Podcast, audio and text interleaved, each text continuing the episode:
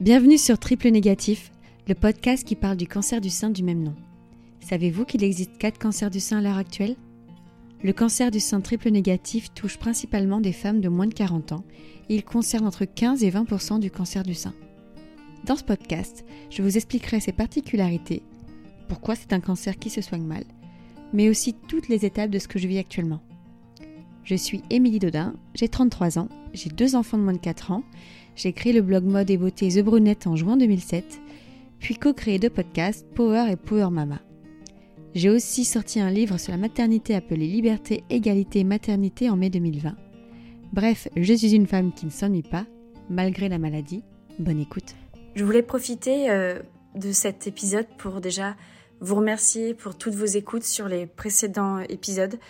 Euh, ça me touche beaucoup. C'est vraiment important de, démystifier et de rendre le cancer visible parce que malheureusement, euh, il vous touchera d'une manière ou d'une autre au cours de votre vie, euh, que ce soit vous, que ce soit vos voisins, vos amis, euh, des membres de votre famille. le cancer, quel qu'il soit, touche tout le monde et sans distinction d'âge, d'argent, de quoi que ce soit. Et c'est vrai que c'est une claque. le mot cancer fait peur et moi, il me faisait vraiment peur. Et, euh, et là aujourd'hui, je vais commencer euh, deux, deux épisodes sur la chimio. Euh, c'est des épisodes que j'ai mis un peu de temps à écrire parce que déjà j'avais beaucoup de travail à côté et c'était très compliqué pour moi de me pencher dessus. Je voulais faire les choses bien, je voulais vraiment raconter ce qu'a été ma chimio, ce qu'est une chimio parce que ça m'a ça a été pour moi un bouleversement quand j'ai appris que j'allais devoir avoir une chimiothérapie ça fait peur, la chimio, on va pas se mentir. Donc voilà, je... c'est petit à propos pour vous dire que merci d'avoir attendu euh, avant que je puisse euh, vous partager vraiment ce que j'ai vécu. Euh, J'espère que vous serez compréhensif. Je suis désolée si je parle vite. Je parle très vite de base et, c'est très compliqué pour moi. Enfin voilà, tout ça pour vous dire merci beaucoup et que je pense très très fort aux personnes qui sont en train de vivre une chimiothérapie parce que c'est pas facile, mais on s'en sort. Là, je vais bientôt terminer ma session de chimiothérapie. Cinq mois de chimiothérapie se terminent dans quelques jours et j'ai vraiment, vraiment hâte. Donc voilà pour la partie 1 qui commence tout de suite. J'ai passé les semaines précédentes le début de ma chimio à rencontrer pour la première fois lors d'un entretien de deux heures mon oncologue. Je ne savais pas à quoi m'attendre. J'ai rencontré une personne profondément humaine, tout en étant professionnelle. Pas de fausses promesses. On parle concrètement, sans me promettre que je serai guérie d'ici quelques mois. Ça m'a permis d'être rassurée de me savoir entre de si bonnes mains, puis ensuite de passer une échographie cardiaque, et enfin d'avoir la pose de mon pack. Alors qu'est-ce que le pack ou le DVI C'est un petit boîtier que l'on vous pose sous la peau et que l'on relie à une veine pour éviter d'abîmer, à cause de la chimio, nos veines situées au niveau du coude. Vous savez, là où on vous prélève quand on vous fait une prise de sang. Le jour de la chimio, il n'y a plus qu'à vous piquer et c'est parti. On m'a appelé un jour pour me demander si je préférais une LAN ou le Pike. Et j'avoue que je m'y attendais, je m'attendais pas du tout à choisir. Ça m'embêtait de devoir choisir car ça retardait d'une semaine ma chimio. Quand j'ai vu que le line consistait à avoir un cathéter veineux au niveau du bras, c'est-à-dire d'avoir ce cathéter visible en permanence tous les jours, c'était impossible pour moi. Avec de jeunes enfants, de choses à porter quotidiennement et des shootings, c'était hors de question. J'ai donc choisi le pack, aka la chambre implantable, sans me rendre compte réellement de ce que ça impliquait. Pour vous préciser exactement, on me l'a posé au niveau euh, de la clavicule gauche, juste en dessous. Le vendredi 23 octobre à 13h, j'ai enfilé ma blouse rose et je ne savais pas du tout à quoi m'attendre. J'étais tout sourire. Et puis une fois installée dans la salle d'opération, en prenant conscience que j'allais avoir cette opération sous anesthésie locale, que c'était concret, que ma vie allait basculer, j'ai chaviré. Les larmes ont coulé. Un médecin est venu sous le champ pour parler avec moi, pour m'occuper pendant que l'autre médecin finissait d'installer le pack sous ma peau. L'équipe était incroyablement gentille, a essayé de me faire penser à autre chose en me parlant de ma maison. Et en un éclair de temps, j'ai vu mes projets immobiliers partir en fumée. La perspective de ne plus pouvoir emprunter d'argent, maintenant que je faisais partie des malades, m'a paru insurmontable. J'étais sur une table d'opération et pendant ce temps-là, moi, je me focalise sur mes problèmes de riches. Je leur explique la situation.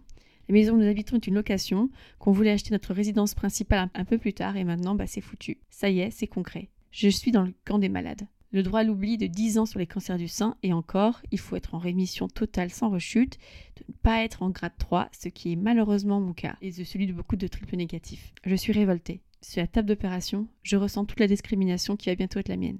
Et je pleure. C'est pendant cette micro-intervention que je me suis rendu compte que ma vie était en train de basculer, que j'avais vraiment un cancer, et que mon cauchemar était bien réel.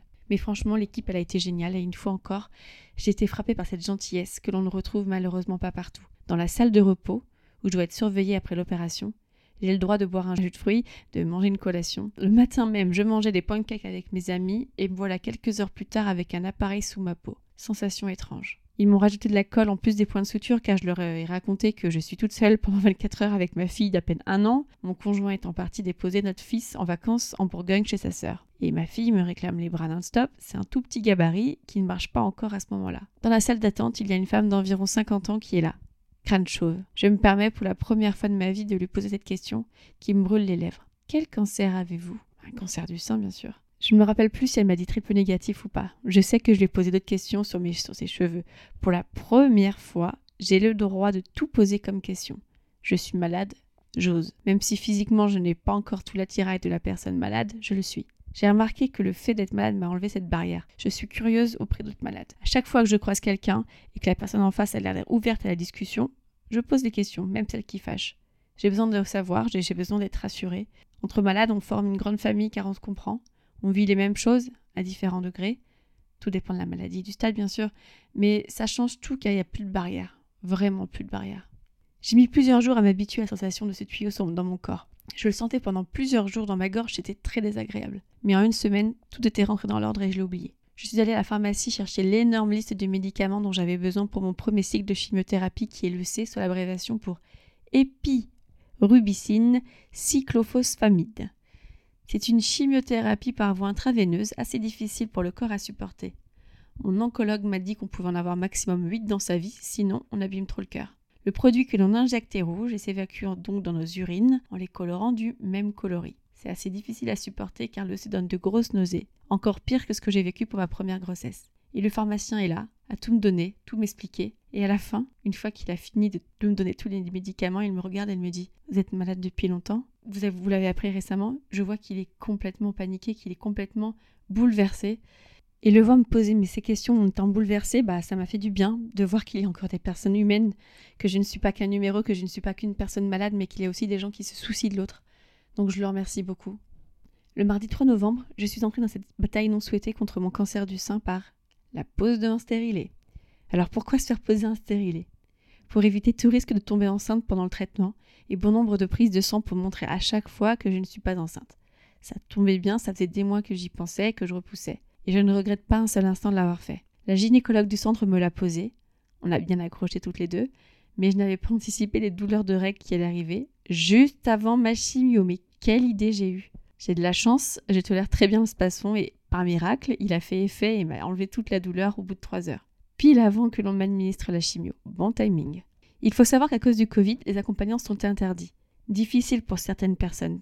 Personnellement, j'aurais aimé que mon conjoint puisse comprendre ce que je traverse, euh, comprendre comment fonctionne une chimio, mais c'est pas grave. Car j'ai de la chance, je ne suis pas seule. Ma copine Lorraine travaille dans le même hôpital.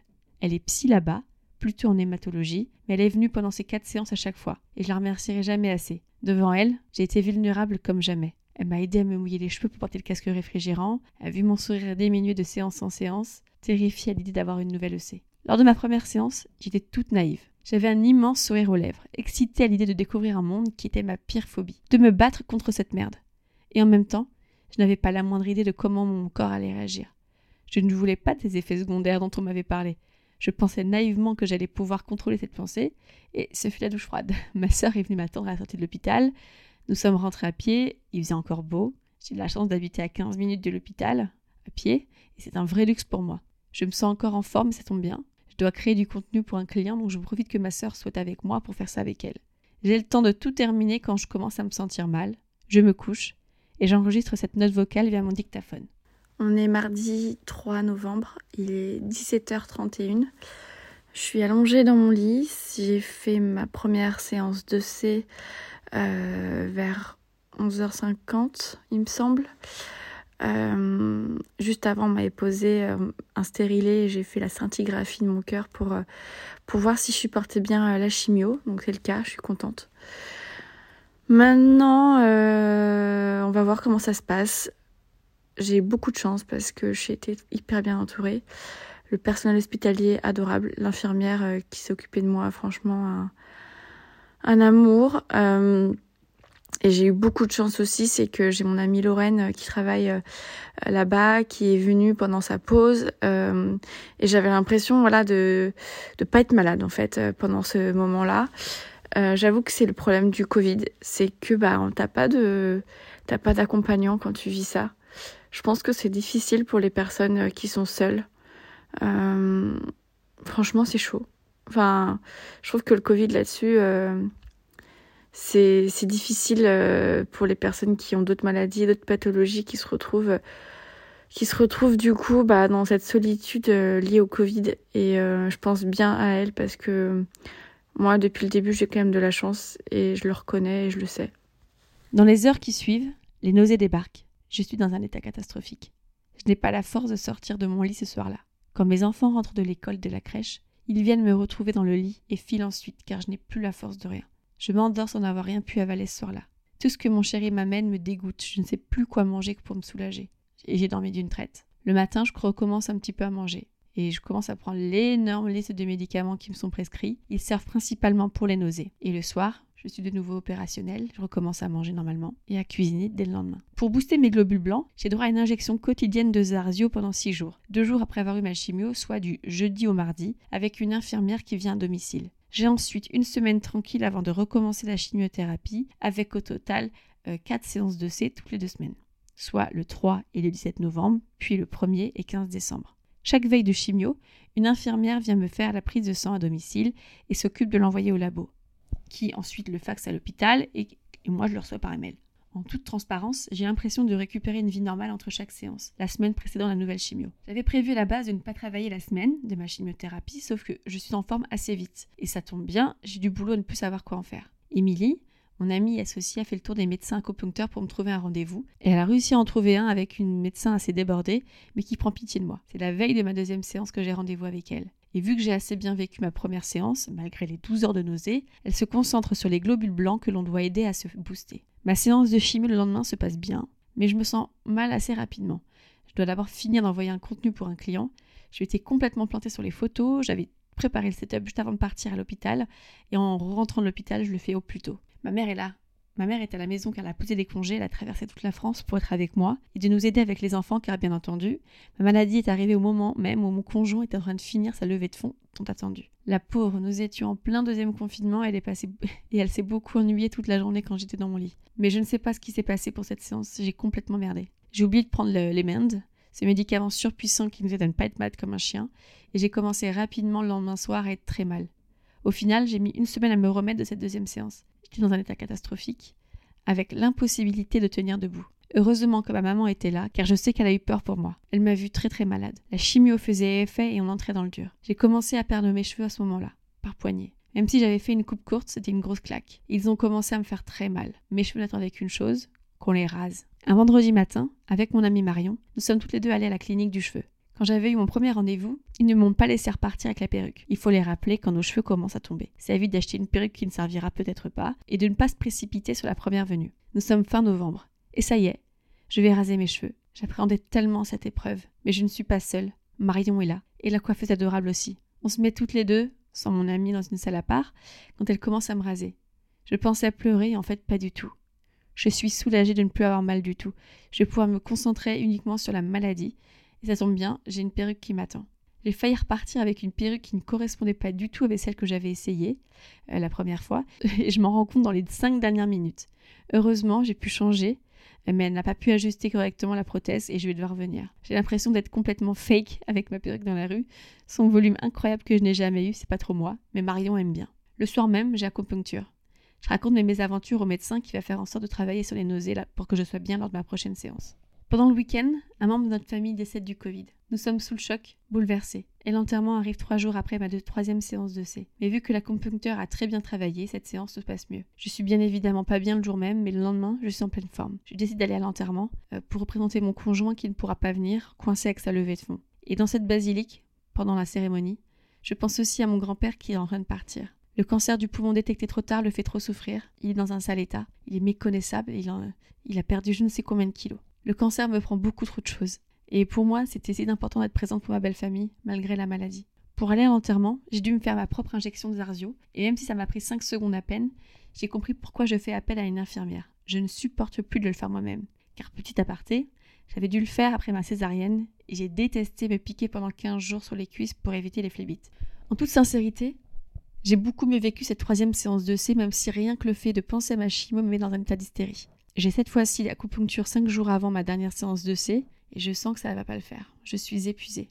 La veille de ces quatrième et dernière séances de C, mon grand-père adoré s'éteint. Vers 20h45, alors que nous sommes en visu avec mes sœurs et ma mère, on apprend la nouvelle par SMS. Ma tante était présente. Nous sommes dévastés. Et moi, je suis en colère, car je n'ai pas pu aller le voir à cause de ma chimio et du Covid. Les deux réunis m'ont empêché d'aller le prendre dans mes bras, de lui dire tout le bien que je pense de lui. Heureusement que j'avais pu tout transmettre à ma grand-mère avant qu'il ne nous quitte, mais je suis dévastée. Le lendemain, c'était ma séance de chimio. Mon oncologue est présent et vient me piquer.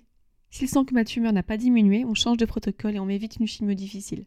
Ce jour-là, je suis mal et forcément mon grand-père nous a quittés, lui aussi d'un cancer quelques heures auparavant, et je suis à fleur de peau. J'éclate en sanglots devant mon médecin et je lui explique la situation. Non seulement je viens de perdre mon grand-père d'un cancer fulgurant, mais j'ai aussi peur de partir. Peur que ça ne marche pas.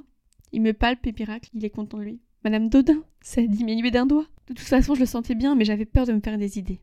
Je suis soulagée, mais ça ne dure pas longtemps. Je ne suis pas encore perfusée que je commence à craquer nerveusement, à l'idée d'avoir à nouveau le dans mon corps. Mon amie Lorraine est arrivée dans ma chambre et j'ai envie de vomir. Rien que l'odeur de nourriture qui émane du couloir me donne des nausées. J'ai besoin d'un calmement immédiatement, mais l'hôpital est ce jour-là débordé. J'arrive à me calmer sans. Et mon ami est parti me chercher une salade. Mais même ça, j'arrive pas à l'avaler. Timothée vient me chercher en voiture car je ne suis pas capable de rentrer à pied. Je m'endors sur le canapé car je ne veux plus associer mon lit à mes séances de chimiothérapie. Pour faire simple, tous mes cœurs comme jamais.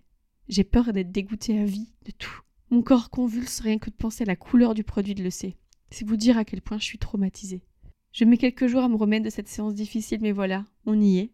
J'ai remporté ma première victoire en terminant ces 4 C et en ayant eu un premier résultat satisfaisant. Je ne m'attendais pas du tout à avoir une mucite. Comprenez une infection de la bouche qui est remplie d'aftes très douloureuses au moment de Noël. J'ai envie de pleurer. Je n'ai rien eu pendant des mois et voilà que ça tombe à Noël. J'ai l'impression d'être punie. J'avoue que c'est à ce moment-là que je commence à ne pas aller bien, à déprimer. Quand tout à coup, une douleur me paralyse au niveau du cœur. Je ne peux plus respirer alors que j'ai ma fille dans les bras. J'appelle à l'aide.